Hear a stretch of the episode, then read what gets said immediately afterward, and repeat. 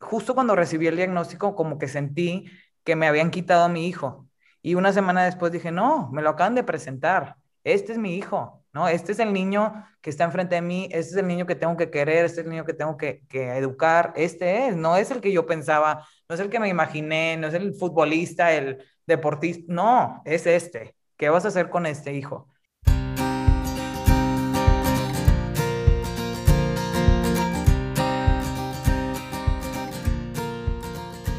Hola, bienvenidos a su podcast Entre Tomas. Yo soy Brenda. Y yo soy Abril. Y hoy vamos a hablar del autismo. Según la American Psychiatric Organization, el trastorno del espectro autista es una condición compleja del desarrollo que involucra desafíos en la interacción social, el habla, la comunicación no verbal y las conductas restringidas o repetitivas. Los efectos y la gravedad de los síntomas son diferentes en cada persona. La OMS comparte que alrededor de uno por cada 160 niños es diagnosticado dentro del espectro del autismo. Se estima también que por cada cuatro niños, una niña tiene autismo. Sin embargo, estas cifras son cada vez más cuestionadas porque los síntomas son muy distintos en los hombres que en las mujeres y es probable que muchas mujeres o niñas con autismo no estén siendo diagnosticadas. Hay mucha literatura que cuestiona esta proporción de 1 a 4. Ahora, ¿por qué es un espectro? Porque existe una amplia variación en el tipo y la gravedad de los síntomas. Se presenta en todos los grupos étnicos y raciales y aunque no se quita, diferentes tratamientos pueden mejorar los síntomas y las capacidades de comunicación y funcionalidad de las personas con autismo. La evidencia científica sugiere que hay factores genéticos y medioambientales que pueden incrementar las probabilidades de autismo en una persona. También hay evidencia científica que concluye que no hay relación o asociación entre el autismo y vacunas de ningún tipo. Todos estos datos vienen de las páginas oficiales de World Health Organization, del National Institute of Mental Health y de Center for Disease and Control de Estados Unidos. Y bueno, para hablar de este tema, trajimos a una invitada muy especial. Ella es licenciada en Diseño Industrial del TEC de Monterrey, mamá de tres. Busca ayudar a crear conciencia del trastorno del espectro autista en el 2015 formó parte de la campaña Iluminemos de Azul por el Autismo y en el 2016 en la campaña Iluminemos nuestros corazones de azul. Es la escritora de Mi hermano Luca, un cuento sobre el autismo, y escribió también y dirigió un cortometraje inspirado en el cuento. El cortometraje estuvo en más de 30 festivales en todo el mundo y calificó para los Óscares en el 2021. Ella es Catalina Cerda. Bienvenida, Katy, ¿cómo estás? Muy bien, gracias. ¿Y ustedes? Muy bien también, muy contentas de tenerte aquí y muy emocionadas de poder hablar este tema. Sí, Katy, bueno, si quieres para empezar, cuéntanos un poquito sobre tu familia. ¿Cuántos hijos tienes? Y como que preséntanos a cada uno. Sí, bueno, yo tengo tres hijos. Este, llevo, tengo 12 años casada con mi esposo. Luca, mi mayor, tiene 10 años. Luego está Eugenia, que tiene nueve, y el pilón, que es Renata, que tiene un año, un año y medio. Wow, sí, súper pilón. Sí. Y pues yo, yo soy de Monterrey originalmente, pero vivo ahorita en la Ciudad de México y pues me voy cambiando, este, en cierto tiempo me, me voy cambiando de ciudad, depende del trabajo de mi esposo. Ok, y si quieres como para meternos en, en la historia, de Luca, primero quisiéramos hablar un poquito del autismo, o sea, para entrar en contexto con el público. ¿Nos puedes describir en tus palabras qué es el autismo? Bueno, para mí, yo creo que el autismo tiene muchísimos, muchísimos significados y depende mucho de, de quién sea quien te da el significado, este, pues, pues del giro que tiene, ¿no? Eh, hay gente que, cree que es una cosa, una condición, un trastorno, algo negativo. Hay gente que lo ve como, como un rasgo de personalidad. Yo lo veo como una diferencia neurológica, una diferente forma de funcionar. Este, entonces, con, con esta situación que funciona diferente, pues tus comportamientos son diferentes, percibes diferentes ciertas situaciones reaccionas diferentes a ciertas situaciones. Entonces, para mí es simplemente una manera diferente de funcionar. Sí, que al final del día, como siempre decimos aquí en, en estos episodios, pues todos somos diferentes, ¿verdad? O sea, aún así todos vemos todo el mundo y percibimos las sensaciones de manera distinta, ¿no? Sí. Oye, Katy, y cuéntanos cuántos años tenía Luca y, y, cómo se dieron cuenta que tenía autismo, cómo fue esa experiencia, ahora sí, para empezar a conocer tu historia un poquito y la historia de Luca. Sí, mira, cuando, cuando Luca cumple tres meses, yo ya estaba embarazada de Eugenia, de mi segunda hija.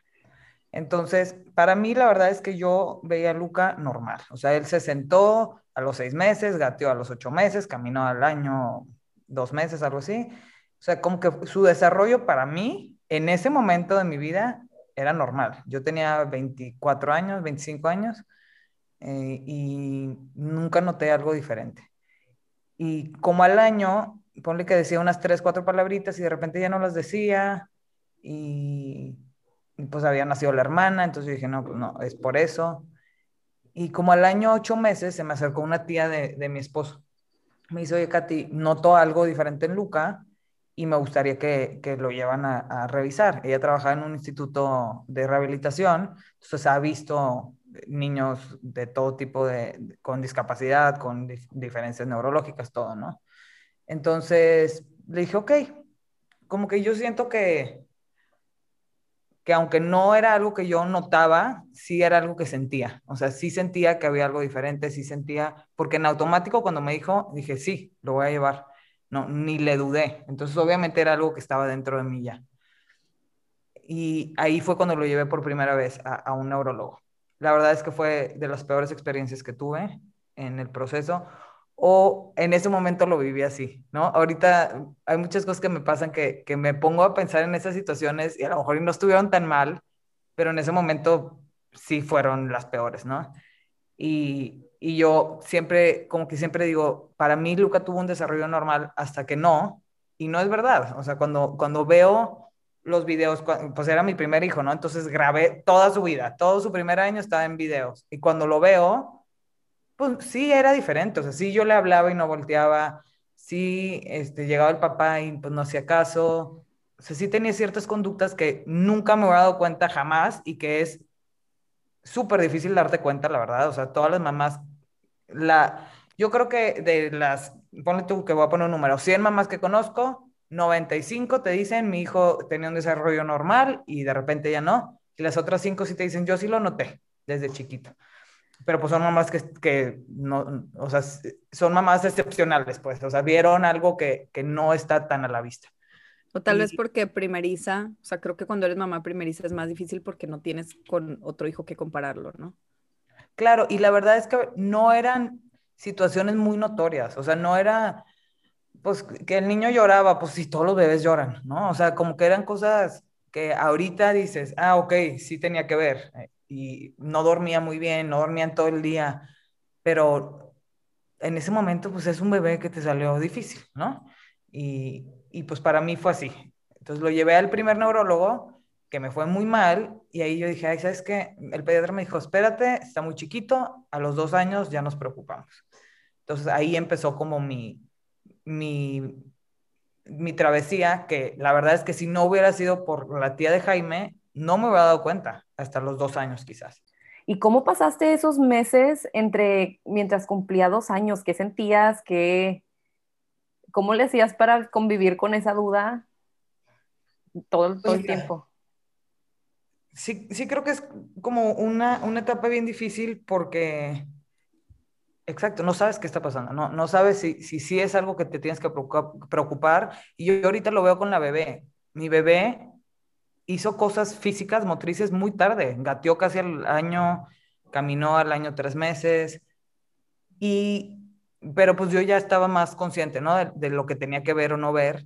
Y cero, o sea, es una niña neurotípica, pero antes, eso sí, o sea, a lo que me refiero es, hay niños que Luca gateó y caminó a, cuando tenía que hacerlo, y sí es neurodiverso, y Renata no lo hizo y no es neurodiversa. Entonces, es bien difícil comparar porque literal todos los niños son súper diferentes en su desarrollo. Y pues si te dicen, si no gatea, chécale, ¿eh? tienes que estar atento, pues no, pues puede ser que no gatea el niño porque no, y hay niños que ni gatean, ¿no? Entonces, sí creo que fueron unos meses súper difíciles para mí personalmente, porque pues ya que te metieron la cosquillita, ya te metes internet todos los días a checar y, a ver, y hace esto y no hace esto, entonces, ¿qué puede ser? Y ahorita que te digo que lo comparo con mi hija, estaba bien chiquito, o sea, estaba muy, muy chiquito como para estarme preocupando de esas cosas, y, pero está cañón que sí, que sí te das cuenta desde esa edad. Entonces, pues sí, sí creo que fueron momentos difíciles, pero creo que fue peor, o sea, un poco sí solté, y a los dos años que el pediatra me dijo, bueno, entonces sí hay que revisarlo, ahí fue cuando empezó ya mi crisis existencial por, por casi dos años. ¿Y qué era lo que te daba más miedo, Katy? ¿O qué te preocupaba de, de, decir, ok, y si sí tiene autismo, ¿qué va a pasar? Lo que a mí me da miedo es que no, yo no entendía lo que era el autismo. No, no sabía, o sea, no, no, nunca había, bueno, no sí había escuchado esa palabra, porque sí había una, el hermano de una amiga mía de, secundaria que, tenía autismo, que tiene autismo, pero nunca indagué, o sea, nunca fue algo que profundicé, nunca fue algo que me informé, solo lo veía niño, ah, ok, y ya. Creo que eso es lo que a mí más me da miedo, porque yo soy una persona muy controladora, o sea, me gusta saber qué va a pasar, cuándo va a pasar, por qué pasa, y soy muy así, y eso fue lo que más, más trabajo me costó a mí, y es de lo que más me ha enseñado, ¿no? Mi hijo, porque pues no, no tenemos el control especialmente sobre los hijos y, es una situación que, que eh, esa me daba miedo, ¿no? ¿no? No saber cómo ayudarlo, no saber si lo podía ayudar, no saber qué era lo que estaba pasando, porque te metías a internet, buscabas autismo y la verdad es que en ese entonces, que fue hace siete años, todo era trágico, ¿no? El autismo es algo malo, el autismo es algo que te roban a tu hijo. Entonces, tú lees esto y dices, Dios mío, ¿qué está pasando? ¿Qué voy a hacer? Entonces, yo creo que eso era lo más difícil, el miedo de no, no entender qué estaba pasando. Sí, no, qué difícil y qué difícil, como tú dices, no saber si lo puedes ayudar, qué, qué tipo de futuro va a tener, si va a ser feliz o no, o sea, no, qué duro. Y Katy, cuéntanos, ahora sí, ¿cómo fue aceptar la noticia? ¿Qué pasó en ti? ¿Qué sentiste? ¿Qué, qué pasó en tu familia? Mira, yo, yo tuve dos años buscando un diagnóstico, ¿no? Dos años muy difíciles que afectaron eh, tanto mis amistades como mi relación de pareja, porque yo estaba obsesionada con saber qué estaba pasando, ¿no? Estaba obsesionada con, con entender y con ponerle un nombre a lo que estaba viviendo yo con mi hijo. Y pues en ese entonces, te digo, son cosas que te das cuenta después, pero yo estaba tan metida en entender qué estaba pasando que un poco lo estaba ignorando a él, ¿no? No estaba observándolo, no estaba viendo qué necesitaba. Y yo me acuerdo mucho que le decía a mi esposo, es que mi hijo no me quiere, o sea, yo estoy todo el día con él, lo cambio, lo baño, le doy a comer, lo abrazo y no me quiere, no, no entiendo qué está pasando. Entonces, siento que cuando me dan el diagnóstico, dos años después, fue como, primero fue un alivio, porque dije, ya tiene nombre, ya puedo ahora sí ver qué voy a hacer, porque no me voy a quedar con los brazos cruzados. Y después, al principio, no fue como que me dieron el diagnóstico y dije, ya, lo acepto y ok, súper. Coincidió, gracias a Dios, que tuve, eh, yo vivía en Barcelona, allá me lo diagnosticaron. Y justo empezó un congreso de autismo que iba gente de Estados Unidos, de España, de, de varios, de Inglaterra, a dar conferencias. Me inscribí luego, luego, literal, esa semana del diagnóstico y como que ahí escuché a un par de personas que, que, me hicieron caer en cuenta que lo que era la neurodiversidad, o sea, lo que en realidad es el autismo, y me cambió ahí el chip. Compré un par de libros, me puse a leer y lloré, y lloré mucho, y, y no sabía cómo decirle a mi familia, y no sabía qué hacer, y no entendía por qué me estaba pasando a mí, que pues no me estaba pasando a mí, ¿verdad? Pero eh, todo eso lo viví, o sea, sí viví situaciones difíciles sí creo que, viví como una especie de depresión. No les voy a decir que depresión porque no... Es un duelo. Es, una especie de duelo, ¿sí? Que, lo viví realmente antes del diagnóstico.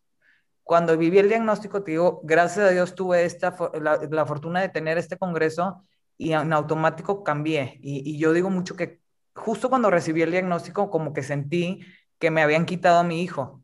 Y una semana después dije, no, me lo acaban de presentar este es mi hijo, ¿no? Este es el niño que está enfrente de mí, este es el niño que tengo que querer, este es el niño que tengo que, educar, este es, no es el que yo pensaba, no es el que me imaginé, no es el futbolista, el deportista, no, es este. ¿Qué vas a hacer con este hijo?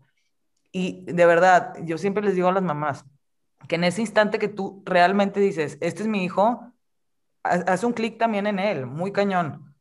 Y nuestra relación cambió por completo. O sea, creo que, que ahí fue cuando se hizo esta conexión y ahorita, pues, ¿qué te puedo decir? Mi hijo, la persona que más ama en el mundo es a mí y yo a él, obviamente, y a mis otras dos hijas, pero sí creo que ese es el momento que cambió todo, que él se sintió seguro de ser él mismo con su mamá. Su mamá, ¿no? No lo aceptaba, la persona que lo tiene que cuidar. Entonces, sí es un tema bien difícil, es un tema difícil también de, aceptar después de que, pobre niño, dos años, ¿cómo, cómo vivió, no? Eh, estando en un lugar donde no lo aceptaban. Este, entonces, sí, fue, fue una realización difícil. Claro, pero comúnmente se diagnostican o se encuentra que tienen autismo después de los dos años, ¿no? O sea, como quiera es algo que pasa muy común de que entre los dos y los cuatro años, o cuál es la edad promedio en la que encuentran un diagnóstico de esta, ¿no? Mira, en México te dicen que hasta los cuatro años no te lo diagnostican. La verdad es que han avanzado y poco a poco diagnostican antes. Lo que pasa es que justo a los dos años es cuando empieza esta comunicación con los niños, ¿no? Que empiezan a hablar más, que empiezan a socializar y ahí es cuando se dan cuenta cuando esto, o sea, en el autismo uno de los retos más grandes es el tema social y en muchos es el tema de la comunicación, especialmente la comunicación social. Entonces, justo coincide en una edad en la que tienes que empezar a comunicarte y no puedes. Por eso yo creo que, que empiezan los diagnósticos a esa edad, a los dos años. Pero entonces sí es posible antes de que empiecen a hablar ya tener un diagnóstico. Definitivamente sí, y ahora que lo veo desde mucho antes. O sea, ahorita sí hay mamás que me escriben que mi hijo tiene un año, dos meses y estoy segura que tiene autismo, ¿no? Y yo, pues, bueno, o sea, yo no lo hubiera notado, pero quizás ya con más información sí es algo que puedes darte cuenta. Claro. No, y ahorita de lo que comentas, creo que es bien fuerte el borrar o soltar a un hijo idealizado que nos pasa a todas con todo, ¿no? Pero creo que especialmente cuando te dan un diagnóstico así, como que el aceptar que tu hijo es ese que está ahí, no el que tú tienes todas estas expectativas y estas historias en, nuestras, en nuestra cabeza, ¿no? Y sobre todo como que con la familia y con los amigos, con tu esposo, o sea, ¿cómo fue también este proceso de hablar con ellos, explicarles qué pasaba, que lo aceptaran también? Creo que para mí lo, lo complicado fue darme cuenta que yo estaba mal desde un principio, ¿no? Porque estamos mal nosotros en crear estas expectativas de un niño que todavía ni existe, ¿no? Desde antes de que nos embarazamos ya estamos pensando en cómo van a ser los niños y el primero va a ser niño y la segunda, ¿no? Entonces, siento que darme cuenta que pues desde ahí está mal y cómo pues ves a otros niños y dices pobres, porque sus mamás están viviendo lo mismo que yo viví, que quizás para mí fue un poco más rápido llegar a ese punto, ¿no? Con, con mi familia me tardé en decirles que estaba buscando un diagnóstico como un año, un año y medio. No le dije a nadie. Yo estaba sola, iba con un neurólogo, iba con el otro. Ya como al tercero, mi esposo me dijo, yo ya no te voy a acompañar, a lo que quieras, este, porque ya nos habían dicho, tiene déficit de atención. Y pues ahí nos quedamos me dijo, yo aquí me quedo, tú haz lo que quieras, ¿no? Pues fuimos con el mejor neurólogo de México y nos dijo que tenía déficit de atención. Y yo seguí yendo hasta que un, tuve alguna situación con mi hermana en, la que le dije, le dije, a ver, no, esto es lo que me está pasando y, siento que eso es lo que más me ayudó, soltarle a mi hermana, a mi mamá, a mi, a mi papá, a mi hermano, como que, que sentir el apoyo de todos, porque cargar con algo así sola es bien difícil. Y hasta que me dieron el diagnóstico fue cuando ya le dije a mis amigas, a mis, a, mis primos, a todos, ¿no? y mi esposo creo que los hombres son súper diferentes, son súper diferentes en, procesar muchas cosas. Creo que a él le costó, no, no, estoy diciendo que más trabajo, pero sí fue muy distinto su proceso.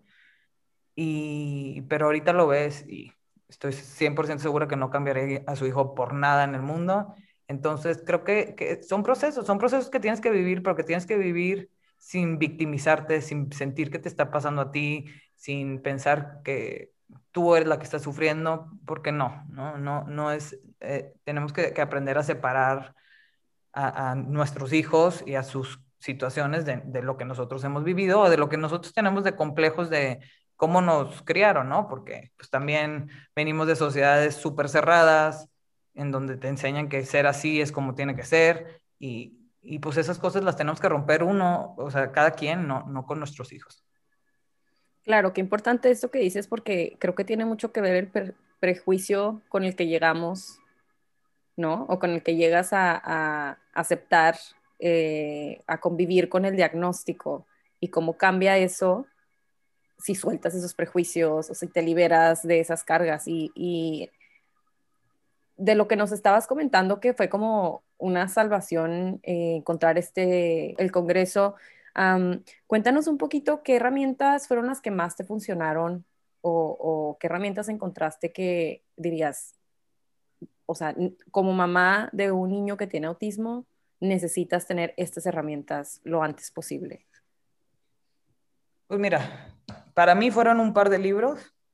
Uno que se llama, en español se llama Una tribu propia, de Steve Silverman, y otro se llama Seres Humanos Únicos, de Barry Prisant. Barry Prisant fue de las personas que escuché en este congreso. Su libro lo leí apenas hace un par de años, pero pues tiene esa mentalidad, ¿no? A él lo, lo escuché en ese, en ese congreso y, y para mí es cuestión de perspectiva y cuestión de si quieres vivir o sufrir. Entonces, depende, o sea, puede leer este libro una persona cerrada absolutamente y no le va a funcionar como a mí. Yo quería entender a mi hijo, era lo que quería, quería entender qué le estaba pasando y quería saber cómo le podía ayudar.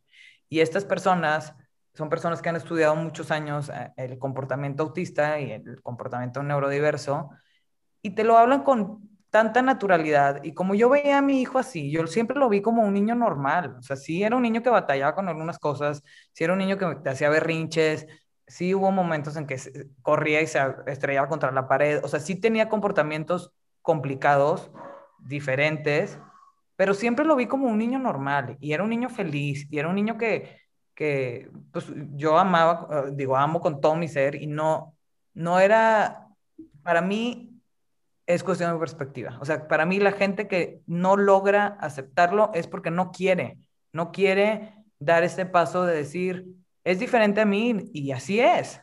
Es como, como decíamos de, estos prejuicios, entiendo porque llevas 25 años con diciéndote cómo tienes que ser, cómo tienes que actuar, cómo te tienes que vestir. Yo siempre fui una persona bastante rebelde, entonces por eso creo que me costó menos trabajo.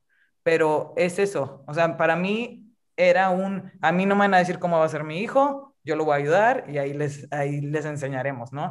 Pero hay gente que le cuesta más trabajo, hay gente que, que es, pues no, no quiero que mi hijo sea diferente, no quiero que batalle, no quiero que sufra, no quiero que, ¿no? Y, y pues es entendible también. Entonces yo creo que es cuestión de querer, querer aceptar la neurodiversidad te va a cambiar la vida, te la cambia completamente.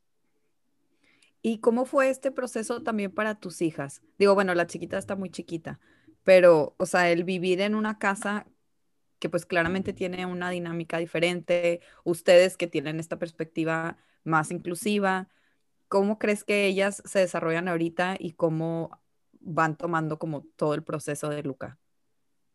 Mira, a, la grande le tocó todo el proceso, entonces yo creo que para ella fue más complicado. Para ella, para los dos, algo positivo o algo este, sí, algo valioso es que llegan a algo que ya existe, ¿no? O sea, Eugenia llega a su hermano y su hermano siempre ha sido así, entonces para ella es natural. Ella desde chiquita agarró el rol de yo le ayudo a hablar y yo le enseño, entonces yo voy, ¿no? Porque es todo lo contrario, mi hija. Y sí creo que llegó un momento eh, en su vida que empezó a, a, sufrirle porque decía, ¿por qué toda la atención es a él y no a mí? ¿Por qué Lucas sí puede comer esto y yo no? Este tipo de cosas creo que, son las que más le afectan. Hemos trabajado mucho para hacerla sentir igual para, y más ahorita que Luca ya no necesita tanta atención, ahorita la atención la necesita la bebé, pero sí creo que para ellas es algo natural, no, no es algo que les impusieron, no es algo que, que, después llegó el otro hijo a cambiar todo, no, ellos llegaron a esta familia donde ya existía Luca. Y pues para mí eso es la inclusión, para mí eso es eh, en las escuelas, en todo, como que llegar y convivir con personas diferentes a ti, pues es natural y, y para ti ya siempre va a ser natural. Yo no lo tuve eso en la escuela. Yo, mi escuela no era, no es inclusiva y pues te cuesta más trabajo después aceptar estos temas de, de la neurodiversidad porque no lo has vivido, porque piensas que es algo que no es común. Es muy común, ¿no? Es, es muy, muy común y para mí yo creo que ellas van a ser niñas que siempre van a intentar ayudar a, a los demás, que siempre van a luchar por, por, la gente que lo necesita y pues qué padre. Para mí, para mí es una bendición que, que lo vivan de esa manera y que crezcan de esa manera. Qué padre, Katy, qué padre estás educando a tus, a tus hijas y, y sí, qué importante, o sea, me hubiera encantado igual que mi escuela fuera más di diversa, o sea, en general, ¿no? Porque crecemos, al menos en Monterrey, en las escuelas como súper, súper cerrados y no, y pues sí, ya de adulto o, o, ya que sales al mundo y dices, no manches, hay demasiadas cosas diferentes, o sea, toda la gente, tantas cosas diferentes y, y, y nos cuesta más trabajo. Y ahorita que dices como que ellas crecieron con esto y, y pues es lo más natural para ellas, me sale la duda. Lucas sabe que, que tiene un diagnóstico de autismo y, y si sí, ¿cómo, cómo abordaste esta conversación con él y Eugenia también? O sea, ¿qué, qué, ¿cómo abordas esto con tus hijos? Mira, la verdad es que el autismo en esta casa se habla de una manera súper natural. Uh -huh. Yo sí lo he hablado con Luca, pero siento que, o sea, él habla del autismo, pero no, todavía no siento que, que se identifique con él. Uh -huh. este, y yo con Eugenia sí empezó a hacer muchas preguntas y pues, con los dos ayudó esta situación, ¿no? Que empezó a hacer muchas preguntas a Eugenia, entonces no sabía yo cómo explicarle y fue por eso que escribí el libro de mi hermano Luca. Entonces escribí el libro de mi hermano Luca y con este libro, pues era para explicarle a Eugenia prácticamente. Pero Luca también lo, lo lee, entonces, pues sabe que es él. O sea, él ve el, el libro y sabe que es él. Después hice el cortometraje y también sabe que es él. Entonces, es como, para mí, siempre ha sido un tema de, si se habla de manera natural, entonces le quitas toda la connotación negativa que pueda tener. Entonces, él se va a dar cuenta en algún momento que es diferente. Yo creo que ya se da cuenta que es diferente. Entonces, para él va a ser algo natural. Ok, sí, soy diferente, pero no pasa nada. Y, y eso es lo que yo estoy tratando de, de lograr en mi familia. Eh, creo que Eugenia lo ha entendido muy, muy bien. Sí, claro que a veces le frustra, porque como nosotros, no sé si ustedes entre hermanas de repente se pelean, pues es obvio, ¿no? Que te frustra cómo es la otra, por qué no es como yo, por qué no dice esto. Entonces le pasa lo mismo, pero creo que, que lo entiende muy, muy bien, Eugenia. Qué padre que nos mencionas de tu libro y tu cortometraje, porque tenemos también muchas preguntas eh, en ese sentido. Entonces, cuéntanos un poquito de mi hermano Luca, cuéntanos de cómo crece este proyecto, eh, sí, cómo nace el libro, cómo nace el cortometraje. Sí, pues justo Eugenia, digo que llegó un momento en su desarrollo que me empezó a hacer muchas preguntas y que también le empiezan a preguntar los niños, ¿no? Yo lo veía ahí en la colonia donde vivíamos, que los niños decían, ¿por qué tu hermano no habla? Entonces Eugenia les tenía que responder, está aprendiendo a hablar. Entonces, como que ya ella me empezaba a preguntar a mí, oye, mamá, ¿y por qué Luca tiene autismo y yo no? ¿Y el autismo se, se quita o no se quita? Como cosas así que, que empezó a cuestionarse o porque escucha a los demás hablar del tema o porque ella se empieza a dar cuenta, ¿no? Luca iba con una maestra sombra a la escuela, ¿por qué Luca va con maestra y yo no? Eugenia tenía unos cinco años. Entonces, ahí fue cuando decidí hacer el libro, porque dije, ¿cómo le explico a mi hija algo que ni yo he acabado de entender, ¿no? Algo como el autismo, de una manera sencilla, de una manera que lo vean como algo natural y por eso sale mi hermano Luca el libro. Y ya después, eh, nosotros en ese entonces vivíamos en Querétaro, nos vinimos a vivir a la Ciudad de México y empezó toda la travesía de buscar escuelas a Luca. Luca entraba a primaria. En Querétaro estábamos en una escuela divina, súper inclusiva, que nos fue muy bien todo el tiempo. Luca entró sin hablar y me lo aceptaron. Este, e, era una escuela inclusiva 100%. Y acá en México llegamos y batallé muchísimo para las escuelas. Batallé muchísimo, no, me rechazaron de 21 escuelas, nada más, ni lo conocieron, dijeron, tiene autismo, no entra aquí, no somos inclusivos, no podemos con, él, con, con el autismo. Entonces ahí fue cuando sale mi hermano Luca el cortometraje, ¿no? De, de una rabia que sentía yo, que estaba muy enojada, no podía creer lo que me estaba pasando en la Ciudad de México. No lo puedo creer. Oye, con ganas de poner una lista de los nombres de las escuelas para que todos pero es que aparte estás hablando de, o sea, ¿cómo en la capital no hay escuelas inclusivas? Y a ver, sí hay escuelas inclusivas, pero muchas les da miedo el autismo por la misma ignorancia que existe. Piensan que, o sea, había escuelas que me decían, aceptamos niños con síndrome Down, con parálisis cerebral, pero con autismo no.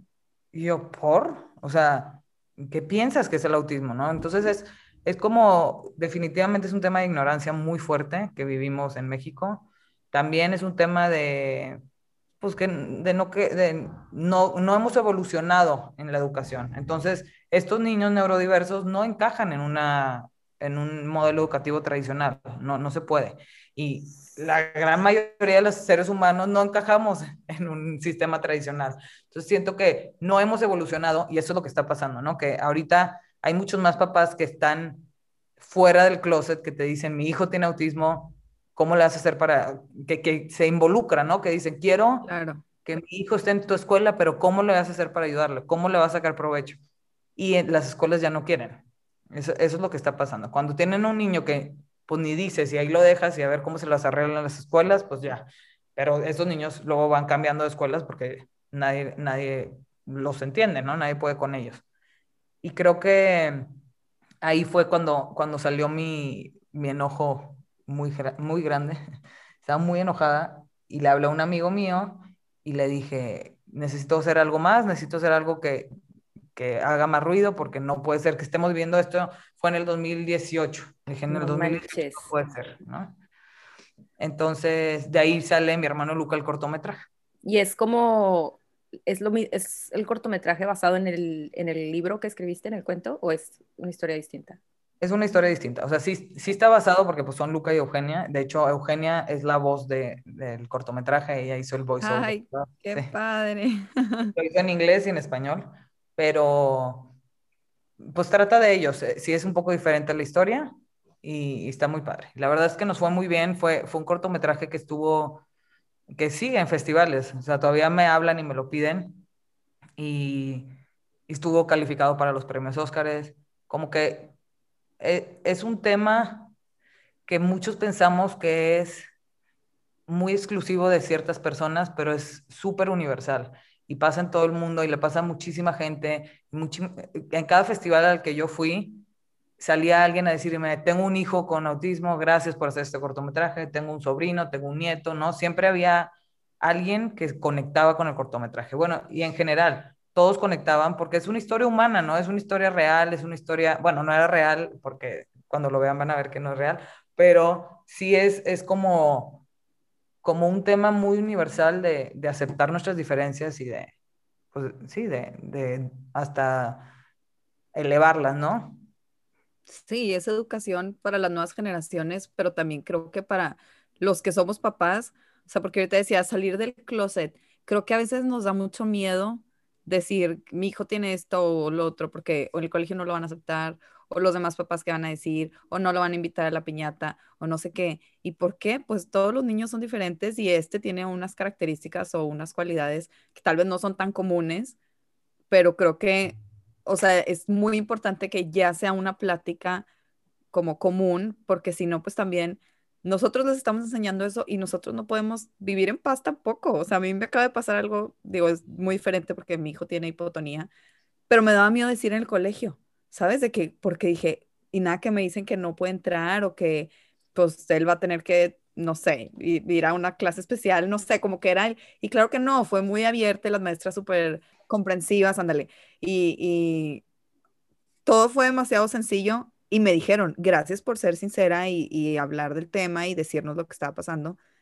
Y dije, imagínate cuántos papás no dicen, o sea, que su hijo tiene autismo o que tiene cualquier otra cosa por el miedo de qué les van a decir en el colegio, porque ya estamos educados y acostumbrados a que es algo malo o que es algo que no puede convivir con todos los demás niños o algo así, ¿no? Y lo peor es que los doctores les dicen a los papás, no digan que tiene autismo en la escuela. Entonces, cuando me hablan y me preguntan, les digo, oigan, ¿es en serio? Les dije, ¿qué experiencia quieres que tenga tu hijo en la escuela? ¿No? ¿Cómo quieres que la escuela vea a tu hijo? Yo siempre hablo de mi hijo porque yo quiero que vean a mi hijo, no una condición que ellos piensan que es algo, ¿no? Este es mi hijo, batalla en esto, en esto le va muy bien, este, estas son sus dificultades. ¿Pueden, sí o no? ¿Para qué lo quieres en una escuela que no pueden, no? Y, y, eso pasa muchísimo, muchísimo, muchísimo. Y yo siempre les digo, ustedes son los dueños de la narrativa de su hijo. ¿Qué quieren que sepan sobre su hijo? Porque ya están hablando de su hijo. Si lo llevan a la escuela, le va a ir mal, o sea, se van a dar cuenta, los, son profesionales, se van a dar cuenta de que hay algo diferente de su hijo. ¿Cómo quieren ustedes que viva su hijo la experiencia de la escuela? Entonces, pues sí, no, no, sí, me pasó, me rechazaron de 21 escuelas porque yo llegaba muy, bueno, hola, mi hijo tiene autismo y estamos buscando escuela. Pero, pero, pues, mira, no, no tenía que estar en ninguna de esas escuelas y es la realidad. No, aparte siento que ha de ser bien diferente para el niño en su desarrollo que sus papás hablen abiertamente y acepten abiertamente y, no solo acepten, sino como embrace, como acojan cualquier neurodiversidad o cualquier padecimiento, condición que tengan, ¿no? O sea, si no te aceptan tus papás y si no lo portan con honor y si no lo gritan al mundo, ¿cómo lo, o sea, qué difícil va a ser para ellos en su desarrollo? Porque los niños lo sienten, los niños son muy sensibles y sienten que, no sé, que a lo mejor sus papás eh, les da pena o no saben cómo hablar de ellos, o sea, qué diferencia para ellos en su desarrollo y en su amor propio y en su autoestima, que tus papás como que hablen abiertamente y, te acojan con todas tus realidades, ¿no? Claro, y sobre todo en el colegio, a mí me decía la maestra, pues qué bueno que lo vamos a platicar y trabajar con la terapeuta de tu hijo y así, porque pues realmente es un equipo, o sea, para todo el desarrollo que lleva el niño, los papás, el colegio, los compañeritos, eh, las terapias que tenga, etcétera, todo es como un equipo que lo va a impulsar y que lo va a ayudar a, su desarrollo. Entonces, si alguna de esas patas cojea, pues no va a ser el mismo desarrollo que puede tener, ¿no? Sí, claro, es súper importante el tema del equipo la escuela, en casa y las terapias. Y pues sí, solo se hace con comunicación. Y sí hay escuelas muy abiertas al tema, hay escuelas que sí quieren ayudar, hay escuelas que sí les importa el desarrollo de los niños y hay otros que no. Entonces, ¿para qué los quieres en la escuela en la que no les importa, no? Eh, es, un tema complicado porque sí creo que todas las escuelas deben de ser inclusivas, pero también si no saben y no están dispuestas, ¿para qué? ¿No? Claro. Ay, Katy, qué regalo poder platicar contigo. Muchísimas gracias por compartir con nosotras. Te vamos a pedir, súper pedir que nos pases la liga, donde podemos encontrar el corto, el libro. Y ya para cerrar, me gustaría hacerte una última pregunta que es que nos cuentes de Luca. Cuéntanos sus características, qué le gusta, qué no le gusta, cómo es él como persona. Queremos conocerlo. Mira, Luca es, es un niño que se gana el corazón de quien lo conoce. La verdad es que es un niño súper noble, es un niño muy cariñoso, es muy inteligente. Luca tiene, tiene como momentos de, pues de, de momentos difíciles que van y vienen, ¿no? Entonces, son retos que, tienes que ir enfrentando conforme se van presentando. Pero, pero es un niño que aprende muy rápido, que le gusta aprender, le gusta hacer las cosas bien. Entonces, este, es muy chistoso, es muy creativo, ahora está animando en la computadora. Y pues es un niño que, que no sé qué le depara el futuro, no sé qué va a pasar con él, pero sí sé que es 100% feliz y que siempre va a ser amado por muchísima gente. Entonces, yo con eso, con eso me doy por bien servida. Qué bonito, Katy. Muchas gracias por compartirnos. Y puedes compartir también tus redes para que te sigan y sigan aquí la historia y también las redes de mi hermano Luca. Sí, este, tenemos en Instagram, no sé ni cómo estoy, creo que es Katy-Cerna. y el de Luca es mi hermano Luca. Y pues ahí en, los dos comparto, más en el mío personal comparto más cosas del día a día y en mi hermano Lucas las cosas más del lado profesional. Pero, pero pues sí, ahí lo, padre de, las redes sociales es que somos muy abiertos con el tema, entonces si me preguntan yo les, les contesto eh, cuando pueda, pero creo que, es muy importante relacionarte, saber que existen más gente que, que vive lo que tú vives y eso lo hemos logrado, hemos hecho mucha comunidad, tengo muchas amigas virtuales que amo, este, porque pues conectamos, ¿no? Nos entendemos y creo que eso, eso es la bendición de las redes sociales. Entonces, ahí están mis redes abiertas para ustedes si lo necesitan. Muchas gracias. ¿Y el, el libro, el corto, dónde podríamos tener acceso a este material tan valioso? El libro ahorita está en Amazon. Eh, estoy a punto de sacar el segundo libro y con ese va a haber una nueva edición del primer libro que va a volver a ser grande y en pasta dura. Entonces, por ahora está en, Amazon. Y el cortometraje está en Cinepolis Click, es gratis, entonces solamente tienes que hacer una cuenta de Cinepolis Click, que también es gratis, y puedes ver el cortometraje en México. Ah, ya me había emocionado. A ti te mando el link privado. Por favor. Ay, pero qué padre. Muchísimas gracias, Katy. Pues qué padre que exista este material para nosotros educar a nuestros hijos. Y a nosotros no se les olvide seguirnos en Entre Tomas Podcast y nos vemos el siguiente viernes. Bye. Bye. El CDC de Estados Unidos comparte algunas banderas rojas a identificar en niños pequeños que pueden ser síntomas de autismo. Sin embargo, el diagnóstico debe de ser dictado por un médico.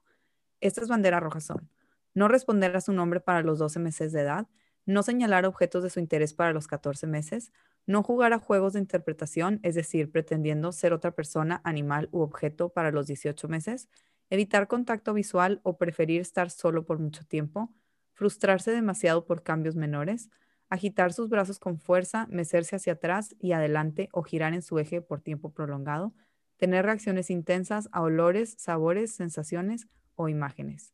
Si quieres conocer más información sobre este tema, puedes buscar estos datos en las páginas oficiales de la World Health Organization.